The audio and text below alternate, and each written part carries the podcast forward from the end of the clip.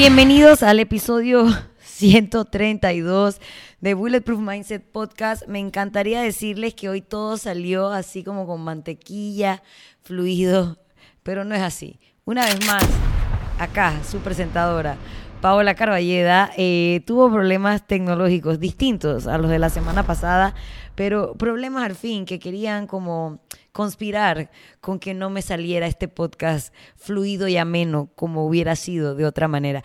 El domingo pasado yo no sabía que yo tenía un adaptador para mi cámara que conectaba la batería de, la cámara directo al enchufe que hacía que nunca tu cámara se quedara sin batería. So, yo usaba la batería normal que usas para tomar fotitos para aquí para allá y como estoy sola, no me daba cuenta en que en medio podcast esa batería decía así, ve, y se marchó. Y yo seguía hablando paja y cuando le iba a pagar, pues nada, se había apagado sola hacía bastante tiempo. Entonces luego descubrí que todo este tiempo yo tuve en mi poder una cosa que era un gran invento, que es el fucking adaptador de la batería. Entonces hoy yo venía llena de ilusiones a usar mi nuevo adaptador que luego no me encendía la cámara porque yo soy bien estúpida. Entonces, digo, eso no lo decía por ningún lado en el manual, pero a la cámara hay que abrirle como una tapita a la tapita de la tapa de la batería, que por ahí sacas el adaptador y yo no sabía y la fucking cámara no prendía. Pero nada, episodio 130 y... 30 y algo de Bulletproof Mindset Podcast y estamos una vez más aquí en su canal de YouTube, pero recuerden que también nos pueden escuchar en Spotify y iTunes, que si la cámara me sigue rompiendo las bolas solamente vamos a salir en esas otras dos fucking plataformas porque el GarageBand, el micrófono y el cable nunca me han abandonado tantas veces como la cámara. La verdad que hoy este, tuve mi crisis de estoy harta de hacer todo esto sola y que la tecnología no sea uno de mis atributos, pero nada. Una vez superado, volví al ruedo. Y aquí estamos otra semana más eh, trayendo temas a colación que nos ayuden, como ya saben, a mantener nuestro estilo de vida eh, saludable o enfocado.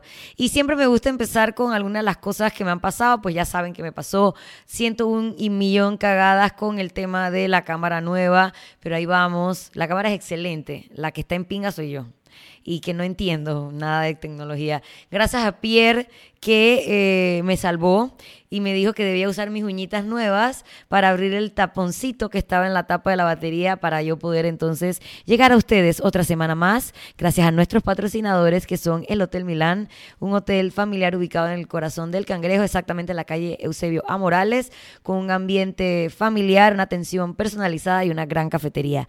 Y eh, además de que llegamos a ustedes... Eh, eh, gracias al Hotel Milán. También llegó a ustedes el día de hoy porque no me morí en el Determination Race. Mis tobillos sobrevivieron, mi rodilla sobrevivió. Tenía como seis años que no corría un Determination Race.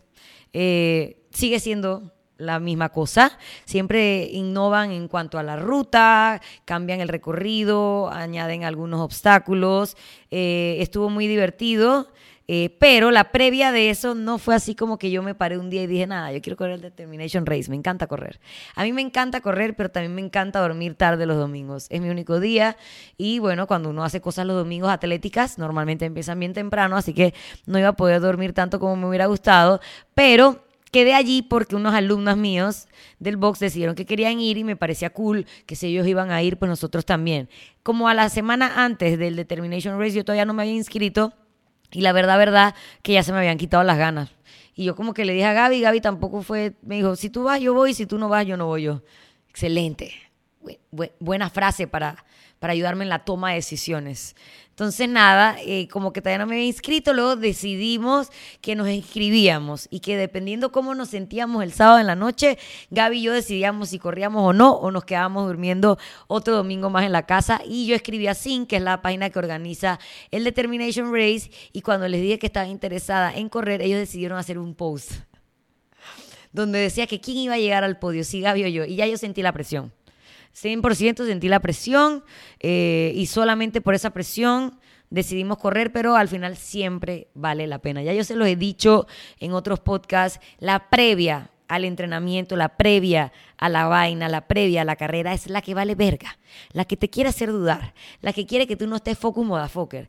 Y cuando terminas, man, nunca te arrepientes. Yo cero me arrepentí de haberme parado a correr después de que ya había corrido como por una hora en ese Determination Race. Así que ojalá que si ustedes se inscriben en algo y antes del el inicio están con la merma esa que nos da, piensen en este podcast, piensen en esa Paola de esta semana que no quería correr el Determination Race y que el post de Sync hizo que lo, que lo lograra y Gaby estaba igual que yo, así que nada, al final siempre vale la pena.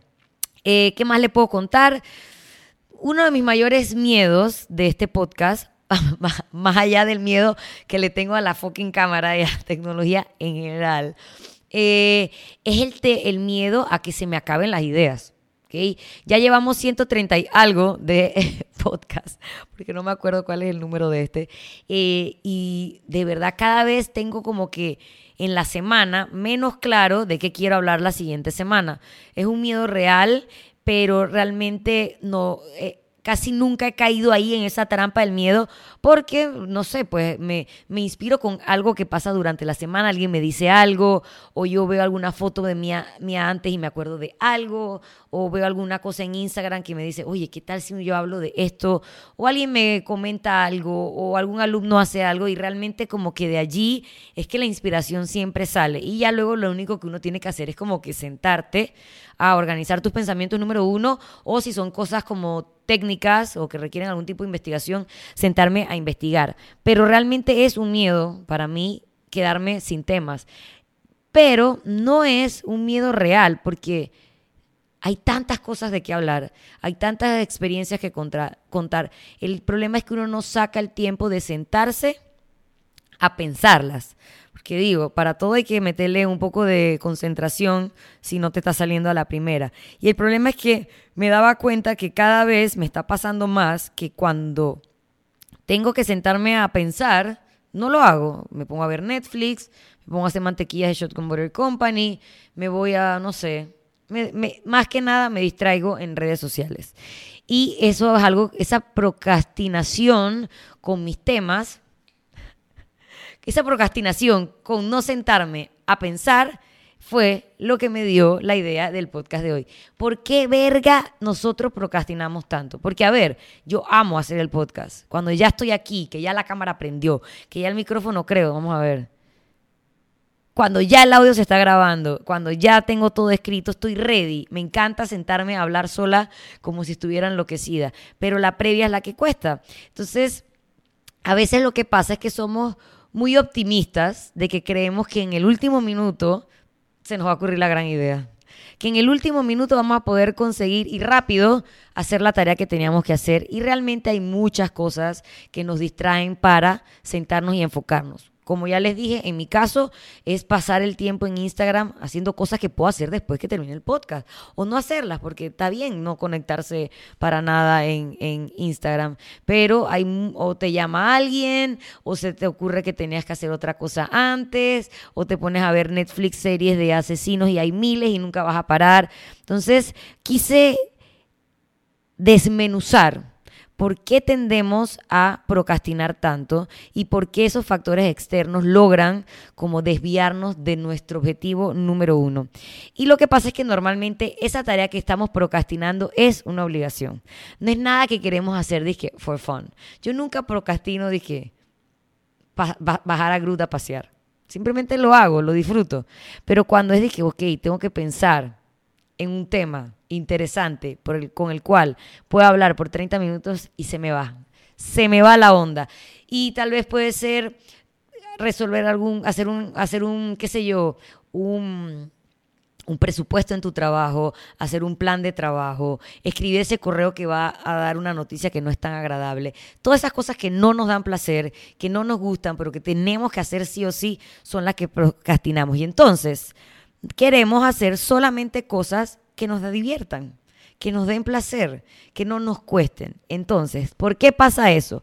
Básicamente, a nivel eh, neurológico, hay una explicación. Entonces, ahí es importante entender que la procrastinación o procrastinar es algo inherente a nuestras funciones cerebrales, pero no cagarle que ningún neurocirujano, neuropsicólogo esté aquí escrutinando mi opinión, pero es eso, es algo que pasa en tu cerebro que así como que a lo, a lo corto corto, lo voy a definir como lo siguiente, es como una lucha entre tu sistema límbico y tu corteza pre frontal del cerebro. El sistema límbico es el que incluye el centro de placer.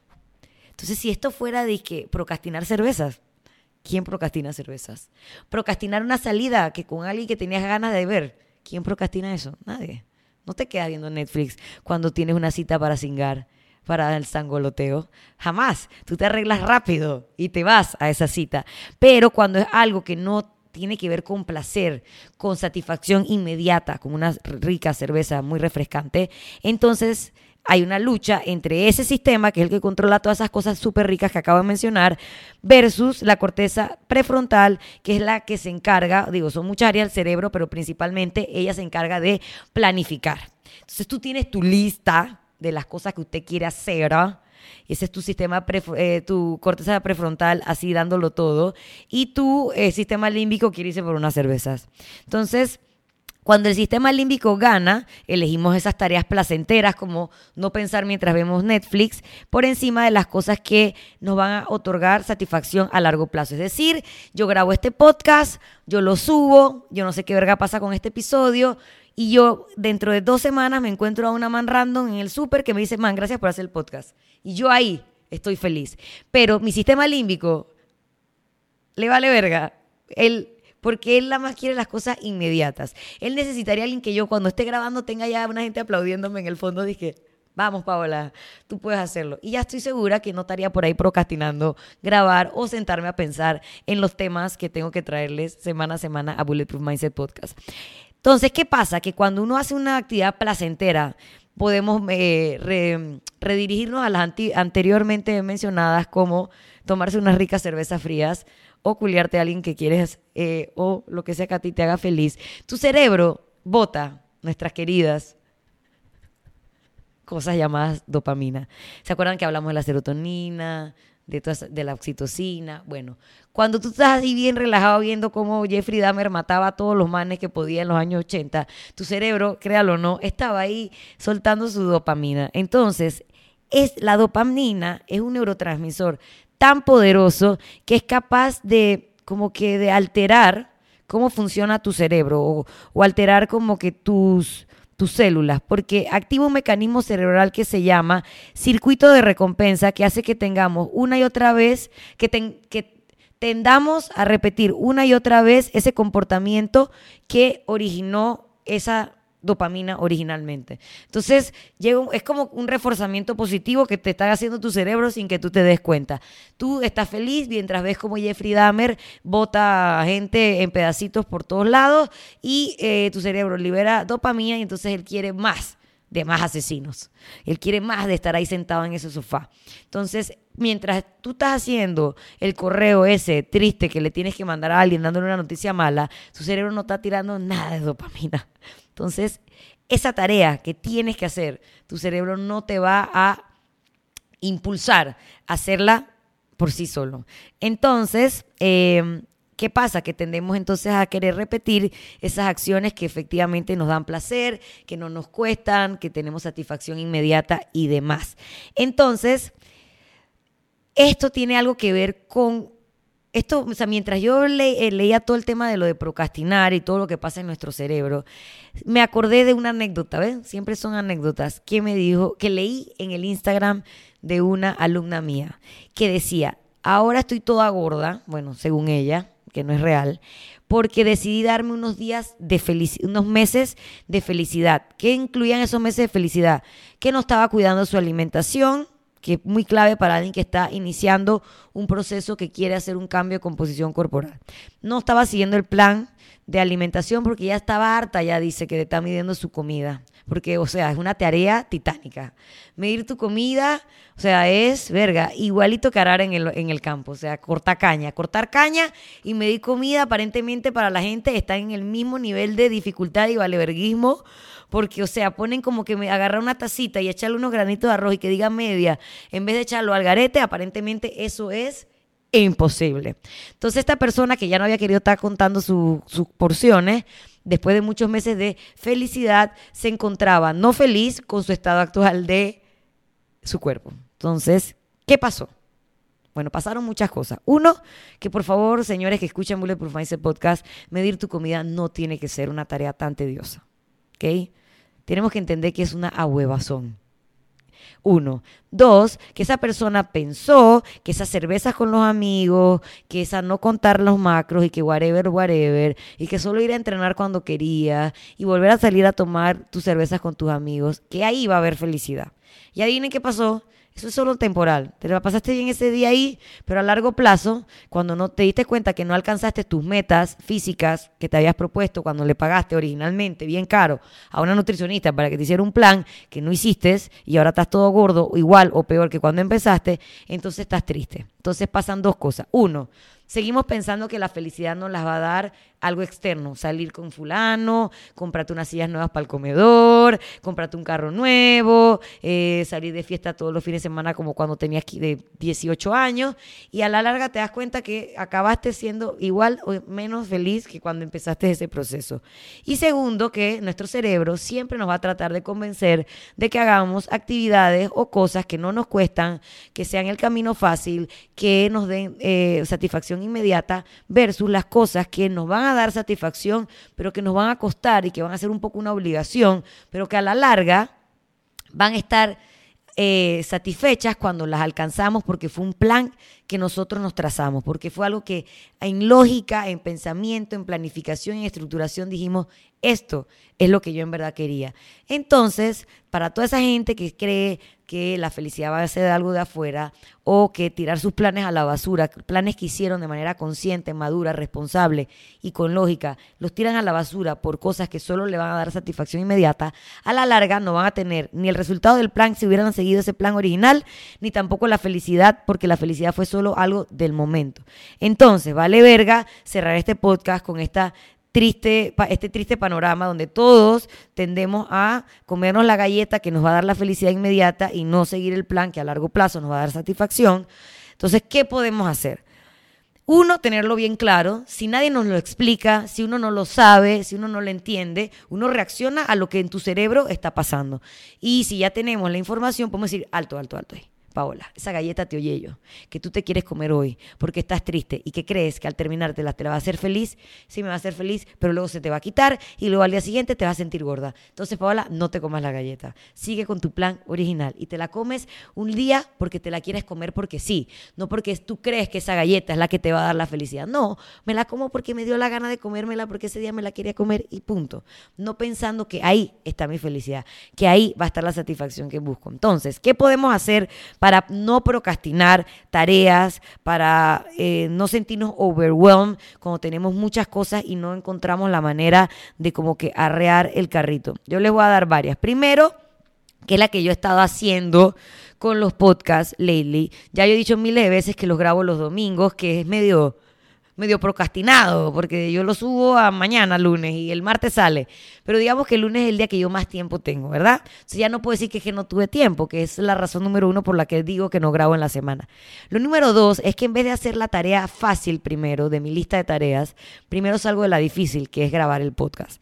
Después que yo grabo el podcast, yo programo, que eso es una, una responsabilidad que no puedo no hacer. O sea, yo no puedo decir que no voy a programar porque tú llegamos el lunes al trabajo y estamos así Llega la gente online a hacer su entrenamiento en casa y está así O sea que ya yo sé que yo no tengo manera de escapar de programar, de programar las clases de la semana. Entonces, ¿qué hago? En vez de programar primero y luego tirar los papeles y decir fuck this shit, primero grabo el podcast y después programo las clases de la semana. Porque si no grabo el podcast, no voy a poder hacer lo otro que tengo que hacerlo sí o sí.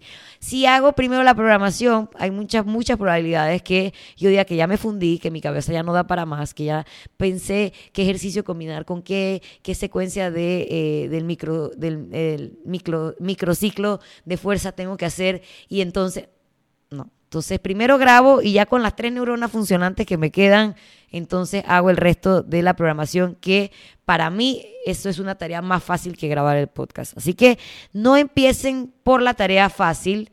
Ojo, esto es lo que a mí funciona a mí. Tal vez a otra persona le funciona empezar por lo fácil y se monta en el carrito. El problema mío es que yo después de un rato me fundo. Prefiero salir de lo difícil de dejar de último las tareas que sé que no puedo chifiar bajo ninguna responsabilidad porque para llegar a ellas primero tengo que salir de la que me está costando más trabajo. Entonces, segunda estrategia que le puedo dar es si tú tienes como 10 pendientes, 15 pendientes que hacer, te vas a volver loco. Ese es el clásico meme de que tengo tantas cosas que hacer que no sé por dónde empezar, efectivamente. Si tú eres una persona que tiende a procrastinar, es mejor que tú reduzcas a las tareas del día a tres a cinco como mucho. Tres tareas, dos tareas que te permitan cumplir, salir eso y decir que, a ah, verga, hoy no procrastiné, hoy hice lo que tenía que hacer. Versus tener que hacer 15 y al ver, sentirte tan overwhelmed o no saber en cuál es la importante que no hacer ninguna. Entonces, de esa lista de 15, man, agarra dos y vas volando si haces esas dos. Y, y dite a ti mismo, man, hice dos. Es muy importante cómo nos hablamos a nosotros mismos, porque si no hacemos ninguna nos damos palo. Entonces tampoco podemos decir que hicimos dos y solo hice dos y eran 15, pero yo solamente puedo ser, man, fantástico. Sé tu cheerleader, hiciste dos de las 15. Mañana vas a hacer dos más y solamente vas a tener 11 y así nos vamos. es muy importante que en vez de darte palo, porque solamente hiciste dos de las 15, felicítate por haber hecho dos, que es mejor que no hacer ninguna. Siguiente estrategia, y ya es la, eh, la última, cuando realmente digamos que estás tirado en el pozo del streaming y no puedes ni dejar de ver Netflix, ni dejar de ver YouTube y has escuchado ya cuatro episodios seguidos de Bulletproof Mindset Podcast, gracias, suscríbete. Pero ya sabes que tienes que salir de ese loop porque tienes que seguir con tu vida y tienes que ser responsable. De, di que solo vas a dedicar cinco minutos la regla de los ah, cinco minutos. Cuando tú haces la regla de los cinco minutos, literalmente, man, puedes poner un cronómetro y, decir, ok, me voy a sentar cinco minutos al frente de la computadora y voy a ordenar mis pensamientos a ver qué fucking podcast sale para la próxima semana. Y si en verdad en cinco minutos no salió nada, chamán, lo dejas ir. Tal vez en verdad la musa te había abandonado. El, ¿cómo se llama? La corteza prefrontal se apagó ese día y no había forma. Pero lo normal, lo que casi siempre pasa cuando tú en verdad le dedicas cinco minutos, es que ya arrancas, prendes ese motor y allá va. Y te activas y cumples por lo menos una o dos de ese pocotón de tareas que teníamos que hacer, que no había manera que empezáramos ni por uno. Entonces, nada, señores, con esto cerramos el podcast de esta semana que estuve procrastinando hasta las 3 de la tarde del domingo pero una vez más, sorpresa prefrontal le ganó a mi sistema límbico. Espero que ustedes lo recuerden también cuando están ahí en esas encrucijadas de irme a entrenar porque sé que me gusta, porque sé que al final vale la pena, versus me voy a tomar las cervecitas con mis amigos. Ojo, puedes ir a entrenar y luego irte a tomar las cervecitas con tus amigos y así cumples con las dos cosas que te van a hacer feliz. Una a largo plazo y una de manera inmediata, porque al final hay que disfrutar, man. Hay que disfrutar, simplemente que luego por andar disfrutando no nos podemos tirar en el hueco a llorar cuando nos damos cuenta que no hicimos nada de lo que teníamos que hacer y luego las pasamos procrastinando y buscando la felicidad en lugares donde realmente no la vamos a encontrar. Así que nada, señores, muchísimas gracias por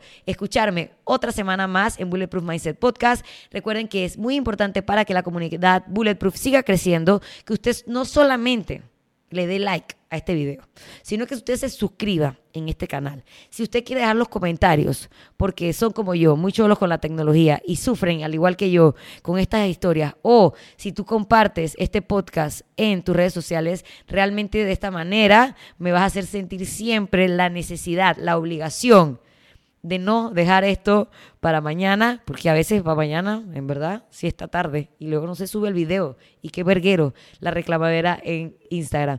Escríbanme sus comentarios en arroba Paola Shotgun. Muchas gracias, ya saben que nos vemos la próxima semana con otro podcast más en iTunes, YouTube o Spotify. Hasta la próxima, amigos.